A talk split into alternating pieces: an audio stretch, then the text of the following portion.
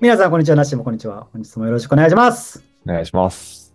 本日は、三池隆監督最新作、怪物の木こりについて見てきたよ編ということで、話していきましょう。よろしくお願いします。お願いします。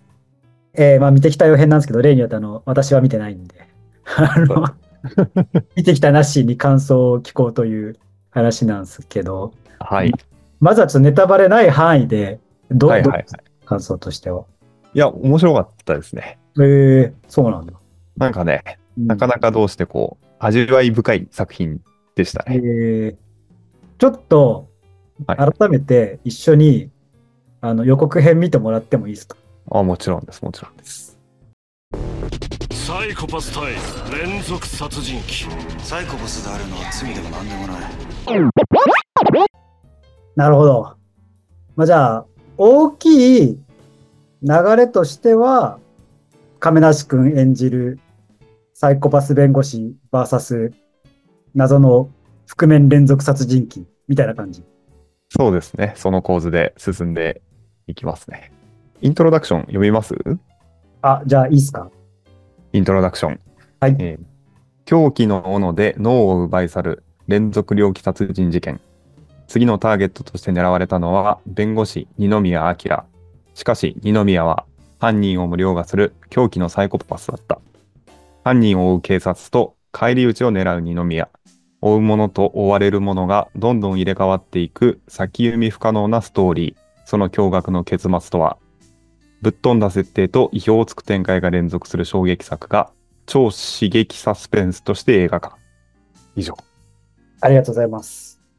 じゃあ、じゃあこの殺人鬼の目的は何？脳を奪取することだそうです、そうです。で、その、図らずも、ターゲットに、亀梨君って呼びますけど、亀梨君が選ばれてしまった。でもね、これね、うん。イントロダクション読みましたけど、超刺激サスペンスみたいなのは、ちょっとね、盛りすぎた。かま、かましてんなって感じがします。あと、まあ、衝撃のラストも、そんな衝撃のラストじゃないことも多いじゃないですか。まあね、まあ、そこはご、ご愛嬌じゃないですか。それはね。で、ラスト良かったけどねあ。なんかね、でも、この、本当にね、サスペンスっていうより、こう、ツタヤもう、ないけど、ツタヤに置くんだったらヒューマンに置きたくなるような、そういう作品だったんですよ。えー、じゃあ、割と、その、もうゴリゴリのアクションっていうよりかは、ヒューマニティ溢れる感じ。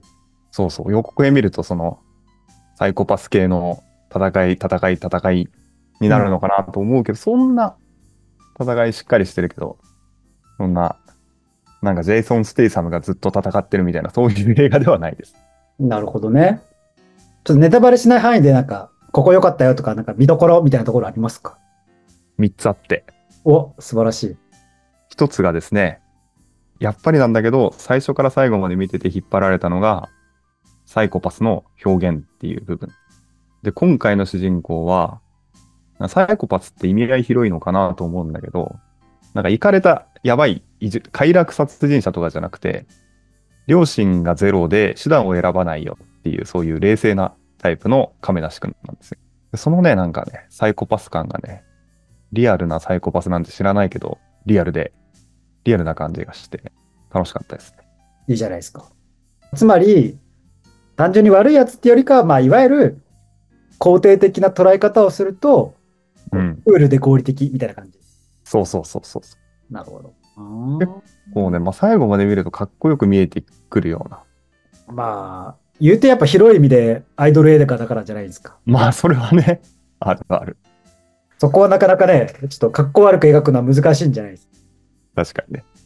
なんかね、え演技だけじゃなくてね、部屋の感じとか、その登場人物の部屋、うん。住んでる場所とか、それもね、ああ、サイコパスってこんな感じなんだろうなっていうえー、パスミがあったんですか？パスミがありました。その部屋はどういうところがパスミを、パスミを帯びてたんですか？なんだろうね。ま、まずまあめっちゃ綺麗な亀梨くんの部屋は。で左右対称じゃないけど、うん。左右対称っぽい、あの、うん。なんか計算され尽くしたみたいな感じの。うん。うん。ウェス・アンダーソン味があるんですか？ウェス・アンダーソン ミに近いものあるのかな？どうなんだ？左右対称っていうところしか、あそうそう、のピックアップしてないですけど。私これ、キッカースって見たことあります？ありますよ。キッカースの1の大ボスの部屋って覚えてます？うわー、覚えてないな。まあ、なんかあの、ギャングみたいな人。そうそうそうそう。うんで、なんかその人の部屋を私すごいよく覚えてて、うんうん。なんかそれに似てる感じで、この亀梨くんの部屋も結構長く記憶に残るんだろうなっていう、そういう部屋でした？えー評価高いじゃないですか。そう、ポスターとかもなんか確かにサイコパスっぽいかもみたいな、そうえいう。えいい、いいじゃないですか。二つ目はどうですか？二つ目は、バランス感のあるバイオレンス。バランス感のあるバイオレンス。やりすぎてない？やりすぎてない。これ、R 指定はついてるんですか？どうなんだろうさすがにつくんじゃないかな。さすがにね。そら、人を殺すからね。めちゃくちゃバイオレンスをやれる監督さんじゃないですか、きっと。そうね。三池監督ね。でもなんかそんな脳を取られて数ヶ月経って宇治が湧いた死体がいるみたいなシーンがあるんだけど、うんうんそういうの直接は取らないで、示唆的な感じでで、セリフで言うわけでもないし、みたいこれあの、PG12 らしいです。な。ああ、じゃあ、ま意識してるかもね。低め低めにしようっていうのはかなり。あ、ね、まあ、中学生以上なら見れますよと。そのアイドル主役だからなのかもね。確かでなんか、突拍子のないことあんまりやってないんですよ。このに。うん。世の中にはこういう怖い拷問があるぞみたいな、そういうギミックじゃなくて、結構普通に殴る、切る、刺すみたいな感じなんだけど、やっぱりそれのキレが良くて、まあさすが三三池監督って感じなのかも。で、戦闘シーンが、基本的に立ち回りっていうのは、亀梨君と木こりさんのバトルなんだけど、うん。うん。1対1の戦いで、で、ジョン・ウィックとかカンフーみたいなのが面白いじゃないですか。うんうん。そういう味付けなしで結構普通に面白くて、これはなんか思い返したら、やっぱりうまいんだろうなっていうふうに思う。で、その怪物の木こりは、なんで怪物の木こりって言うとかあるんですか？これは映画の中にそういう絵本、童話があるっていう設定、本当にあることはないと思うけど、うん。そのキャラクターを模してうん。連続殺人犯が模してというか、その仮面をかぶってやってるんでっていうことですね。うんうんうん。三つ目はどうですか、つ目が、うん、まあ、ヒューマンに置きたいって言ったぐらいなんで、その、結構ドラマ感、心の動き感が良かったっす。まあ、そこに中に触れようとすると、ちょっとネタバレの部分もがあるから、もうおっしゃる通りですね。ここからここもは触れられずって感じですよね。じゃあ、ここからネタバレしていきましょうか。う行きましょうか。じゃあ、まあ、ズバリ僕が、あの、このコーナーですね。じゃあズバリ僕がメンタリズムによって怪物の木こりを当ててしまいますよ。はい。予告編には出てきてましたね。マジ？ちょっと予告編見見返さな。そんな、そんな大ヒント与えていいんすか？だって、それ出て、出てくるんじゃない？さっきの1分半の予告編に出てきていた。出てきてましたね。えー、ちょっと待ってね。いや、とりあえずね、3人まで絞れてるんですよ。はいはい。あ、じゃあちょっとヒント欲しいんですけど、その怪物の木こりは、なんか明確な動機を持ってやってるんですか？明確な動機を持ってやってますがうん、やってます。ただ、一般人には想像できないかな。一般人には想像できない？特別な環境すぎて、特別な動機すぎて、なんか、そう、あ、でもまあヒント、ヒントだけどね、その恋愛、うん、なんとも言えないな。恋愛、恋愛絡み？とは言えないんですよ。言えない。なるほど。ちょっと弾くという意味で先に言うと、はいはいはい。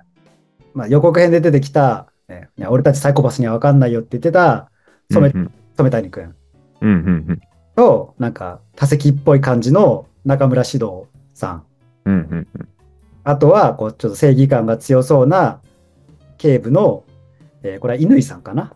はいはいはい。そうです。が、まあ多分その表面的には、あのーこう怪物の木こりの正体になっていくと思うんですよ。うん、うん、うん。ところが、もうそれは完全なミスリードですよ。うん、うん。で、完全なミスリードで、じゃあ誰が怪物の木こりかと言ったら、いきますよ。はい。美之助さんです。どの人ですか？マス、マスコ医師。マスク石？お医者さん。あー、なるほど。うがってきましたね。マシコか。マシコさん。マシコさんではない。違います。えちなみに、あの、犯行の内容から勝手に男性という思い込みを持ってしまってますけど、これは思い込みですか？いや、正しいですね。正しい。女性ではない。女性ではない。ええまあでもその3人に入ってますよ。入ってるんかい？入ってるんかい？割と順当、順当じゃないですか、じゃいや、完璧でした。もうネタバレしてますけどあ。、あ、ちょっと待って、待って、待って、待って。あの、い乾さんだと思ってます。乾さん、はい。ファイナル、ファイナルアンサーですか？ファイナルアンサだね。ー。が、じゃあ、じゃあ、順当に染谷くん違います。シドさんです。ちょっと、一番ありそうでミスリードだと思った中村獅童さんですか？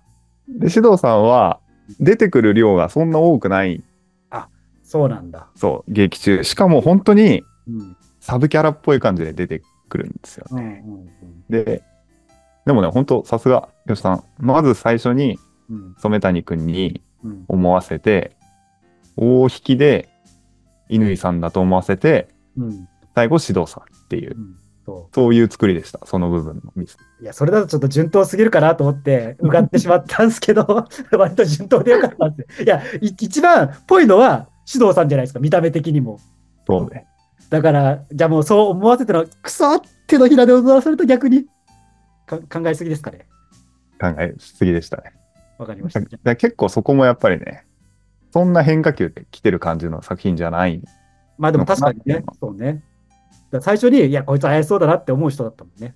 まあね、あの予告編のビジュアルがね、そう、もうビジュアルからして、いや、こいつはもう、なんか、普通に、普通に見た目からパスミが漏れてるじゃんって感じのね。でも逆に、逆にそんなことなくないぐらいの、ね、殺人、その動機は何だったんですか？動機がですね、えーっとね、まず、亀梨くんのネタバレ反省を語りますね。亀梨くんは、ちっちゃい頃からうんサイコパスでした。で、施設出身、施設の出身から、弁護士になり上がって、大物弁護士に近づいて、その娘の婚約者になって、その父親弁護士を殺すっていううん。超合理的なルートで地位を築きつつあるっていう。婚約者が吉岡里帆さん。そうです、そうです。で、実は、この亀梨くん、幼少期に脳手術を受けて、人為的にサイコパスにされた人でした。そんな仮面ライダーみたいな話だったんですか？改造みたいな話だったんですか？まあまあ、仮面ライダーにあったかもしれないな、最初のシーン。一応ね、なんか、脳に入れるチップ、脳に入れるチップっていうのを、うん。本当にあるのかな、脳チップって。で、それが常に思考に左右して、作用してみたいな感じで、サイコパスになった。人為的に。そうそうそう。で、それで、それで、その怪物の木こりにうん最初の、最初に襲われて戦った時に、うん。その脳チップが機能しなくなるんですよ。えー、故障しちゃう。あれじゃないですか、もう、ハンター、ハンターのキルアみたいなもんじゃないですか。そうそうそうそうそう。ああいう感じ。なるほど。で、抑えられていた、そうんの、他の人に共感する能力というか、うん。そういう良心みたいなのが芽生えてきて、うん。今までのように行動できなくなっていくっていう、うん。そういう亀梨くんサイドのストーリーなんですね。まあ、言い方としては正しくないかもしれないけど、まあ、凡人になってしまってどう戦うかみたいな、こう、ドキドキ感もあるみたいな感じの。そうそう、ちょっとね、その凡人になる、自分が自分でなくなるっていう部分の苦悩の姿は、じんまり描かれてて、そこに共感していくって感じだったから。まあでも、あの、サイコパスだからさ、あの、サイコパスに戻りたい。まあ、サイコパスだからじゃないか。そう、このチップを修理するために、後半は行動していくんで。うん。でも、まあ、普通に予測すると、最後じゃあ戻りますか戻りませんかっていう選択を迫られて、サイコパスに戻りませんって言いそうな感じはしますよね。そうよね。そういう感じでね。それが精神的なドラマの最後の方の引きだったかなと、私もそれどうなるんだろうって思いながら楽しみにしてうん見てた感じでした。結局、それはやっぱ吉岡里帆さんのためにサイコパスには戻りませんみたいな決断になるんですか？それはね、ちょっと本当にラストのラストで、うん。その前に、殺人鬼の動機の方から話した方がいいかな。あ、ぜひ。な、中村し指導こと、誰だっけ？剣持さん？まあ、指導さんと呼びますが、うん。指導さんもうん。同じノーチップボーイなんですね。うんうんうん。やっぱショッカー味があるじゃないですか。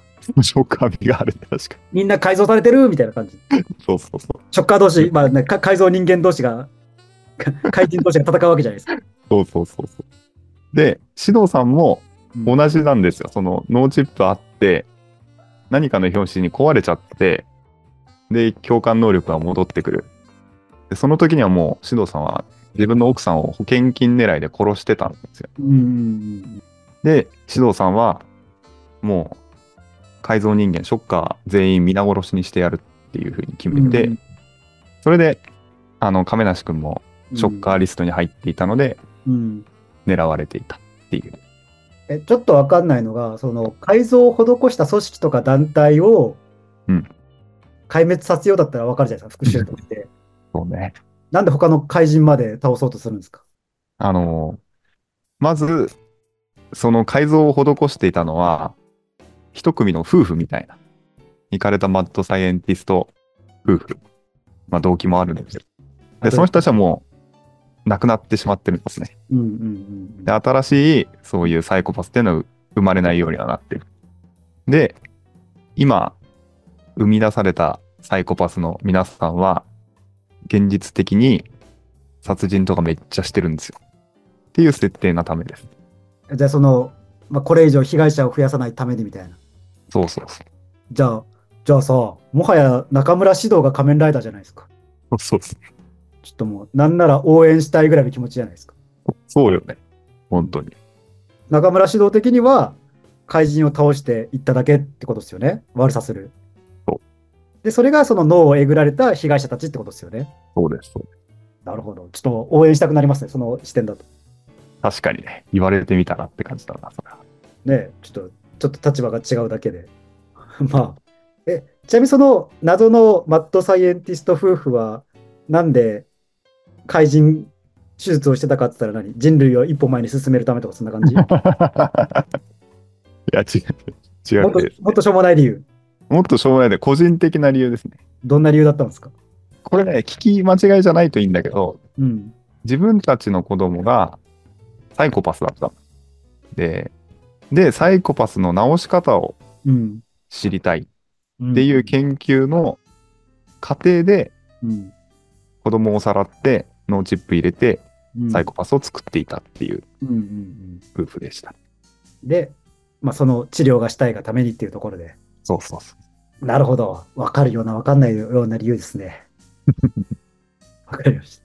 で、で、そのまあ、中村獅童こと仮面ライダーを倒した怪人雲男こと、亀梨君は最後どうなるんですか、亀梨君はね、最後、そ、の、指導さんとの対決で、フィアンセをひた人質に取られるんですよ。うんうん。吉岡里帆さそうそうそうそう。ん。うん。で、それでね、指導さんを倒すために、フィアンセに自分がフィアンセの父親を殺したっていうことを話さなきゃいけなかったんですよね。うん作戦の一環で。で、それで、まあ、フィアンセはショック受けるんですよ。あの、し吉岡里帆さんは何の裏もない普通の女性で。で、最後、その指導さんをね、倒した多分翌日なんだと思うんですけど、うん。警察の捜査も華麗にかわして、これからどうするんだ亀梨君はっていうところで、フィアンセに刺されてしまうんですよ。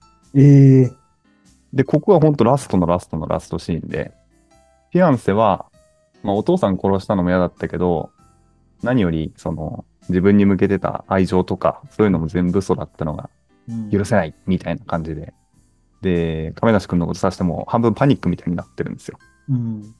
で、部屋に二人きりで、目の前には自分を刺してパニックになってる女性がいて、で、出血多量で動ける時間はもうあとわずかだなっていう時に、亀梨くんがどんな行動をしたのかっていうのが映画のラストに置かれてて、それがね、その最後の行動の感じがなんかすごい良かったなっていう映画になって。特にひねりもなく考えるんだったら、最後も抱きしめて終わるんじゃないですか。いや、違うんですよ。そのあ、まこの映画の亀梨くんらしさがあるんですよ。えー、だっ、もしてよ、吉さんだったらどうします？その。え、ちなみに今、僕はそのサイコパスモードなんですか？それともノットサイコパスモードなんですか？これは、えっ、とね、亀梨くんは、なんかね、その最後、指導さんとの戦いで、ノットサイコパスモードなんだけど、うん。でも、うん。俺は罪の意識とかも背負って生きていくぜ、みたいな、ちょっと前向きな感じで、その、乗り越えた超越したのね。そう超越サイコパスなんです。うんうん。なるほど。そうその状態です。超越サイコパスね。だから、お見えた、見えました。お見えました？超越サイコパス。はい。超越サ最イコパス。うん。超越サイコパスモードでしょ？そで、目の前に自分を指してこパパニクってる女性がいると。う、そう。超越サイコパスの私は、その狂気を自分で手に取って自分、自殺ですよ。あ、近い、近い。さすが、さすが吉さん。近いですよ。近い。そうもっとそうす、ることによって、彼女を罪から解放できるじゃないですか。じあ、自殺だったんですね、みたいな感じ。一緒一緒、だいぶ近いですよ。方向性は一緒でしょ？そう、意図は一緒、手段が。それだと、ちょっとね、確かに。どうだろじゃあ、う。裁判で勝てるかなっていうところ。台湾で勝てるかな。じゃあ、わかった。自己死だ、自己死。自己死を装う。ああ、いいですね。合ってるんですか？それも方法としてあ、でも違いますね。ちょっとヒヒントお願いします。ヒントは、ヒントね、どういうヒントがいいかな。で自殺はする。自殺、自殺は違います。自殺は違う。え？えじゃあもう、姿を消すじゃないですか。違うな。でも彼女を確実にうん。無罪にできる方法ですね。いや、まあ、これが仮にサイコパスモードだったら、あの、うん相手殺して、うんちゃらかんちゃらですけど、多分そんな感じではないじゃないですか。えー、ウミガメのスープになりましたね。相手を確実、だってもう、仮面ライダーこと中村獅童との戦いは終わってんでしょ？終わってる。翌日でしょ？そで、超越モードとしては、まあ、新たな容疑者を生み出すわけにもいかないし、で、吉岡さんも犯人にならない。自分も犯人にならない。そういうこと。いや、一つ訂正したい点がはい。今言葉にありましたが、はいいやそれを言ったらもうほぼ答えなんで何まあ、じゃあ、わかった。あの、仮面ライダーはまだいた。違います。自分は犯人になる。自分は犯人になる近いんだよな。自殺、自殺、うん、自殺ではないんだけど、自己死でもない。死を装うわけでもない。ない。えー、そんな第三の道あるかな人を殺しても許されるシチュエーションが、あ、え、わかった。なんでしょう？え、正当防衛。正解です。じゃあ、彼女を襲った風を装う。彼女の首を思いっきり締めて、きっちり後をつけて、力尽きるっていうのが、この最後のなるほど。映画でしたね、シーンでした。じゃあ、それはもう観客視点だと、一瞬、あれこいつサイコパスになったのかなって思わしてからの、あ、実は優しさだったんだ、みたいな感じ。そうね、もうそんな感じかな。もう、そうそうそうそう。最後にちょっとドキッとさせて、気持ちよく終わらせるみたいな。そうあんまり語らないけどね、これで正当防衛になるからって言って、力尽きちゃうんですよね。いや、本当に一本映画を見たかのような爽快感ですよ。面白かったです。結構で、結構そのね、指導さんとの最終対決みたいなところで、うん。戦いながら語るっていうの。ガンダム風の、なんか、そういうシーンがあるんですけど、そこの、その超越モードに戦ってハイになりながらなっていく亀梨くんみたいなのも、なんかね、結構爽快感がある、あったんですよ。えー人の気持ちも、人のことなんて気にしないで自分らしく生きればいいんだみたいな、うん。そのサイコパス風アドバイスを地でいく感じ？なんかうん。それがね、結構いいねってなるんで。っていう映画でしたね。えちなみにその、サイコパス、きっとサイコパスであろう染谷君は途中でやられちゃう役なんですか？その谷君は、えー死んでないですね。その後も不気味に彼はきっと罪を重ねていくことでしょう。解決してないじゃん。解決してないじゃん。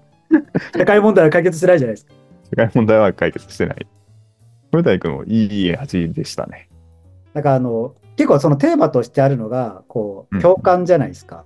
うんうん。共感できない体から共感できる体に体になるというか、そういう変化が描かれるところにドラマ性があると思うんですけど、うんうん。なんかその話を聞いてて、人の気持ちが聞こえたらっていう本を思い出しました。おお、そんな参考文献だ。こちらです。でん。私のアスベルガーの治療器なんですか？そうなんですよ。この、あ、空気が読めない。まあ、主人公がなんかアスペルガー症候群でこう空気が読めない人がまあ主人公なんですけど、これがね、ある日、こう僕らの大好き、系統外磁気刺激装置を受けることによって、人の気持ちが分かるようになったわけですよ。で、あれっつって、実はあいつあんな嫌味言ってたの？とかこう気づいちゃって、ー。うんまあ要はこう人の気持ちがちょっと分かるようになってしまったわけです。なるほど。でで、そんな彼がどうなったかみたいなのが、あの、お賢くなったところからどんどんこう、賢くなくなっていくあの、アルジャーノンに花束をとこう、重ねながら語られるっていう話なんですよね。なるほどね。まあ怖い、怖いよね。今の本のあらすじ聞いても思うけど、その、今まで分かんなかったものに振り回されるっていうのは。そうね。まあ、ある種ね、こう、見えてなかった世界が見えることの恐ろしさと。うんどうですか？おおすすめですか？おすすめですね。あの、本当に結構いい作品だと思いましたね。でもね、誰に向けておすすめするかって言ったら、やっぱり亀梨くんファンかなっていうところは。あの、まあでもねまあ、亀梨君ファンはきっとこれは、あの、見る前には少なくとも聞かないと思いますけど、確かまあでも、なんかよ良さが出てそうな印象は受けました。に。よかったで、本当に。で、あと、亀梨くんのことを舐めてるぜっていうか、嫌いっていう人がもしいたら、その人もこの映画プラスアルファで楽しめると思います。単にあアイドルだけやってるわけじゃないぞみたいな。そうそうそうそう。ちゃんと俳優としてもちゃんとしてるぞみたいな。ハマり、ハマってるように見えましたね、私は。でもよく考えたら、あんまり演技してるとこ見たことないかもな。私も、うんあのあ、ずいぶん昔のドラマだけど、ちょっと待ってください。メンタリングできました。見えましたよ。のぶたをプロデュース。そうですね。これがメンタリングです。世代というか、ね そうだよね。それぐらい映画とか、そうまあ、あと、あとギリ極戦とかじゃないですか。ああ、そういう、まあ普通にまあ、あの、ドラマとして面白かったってことですよね。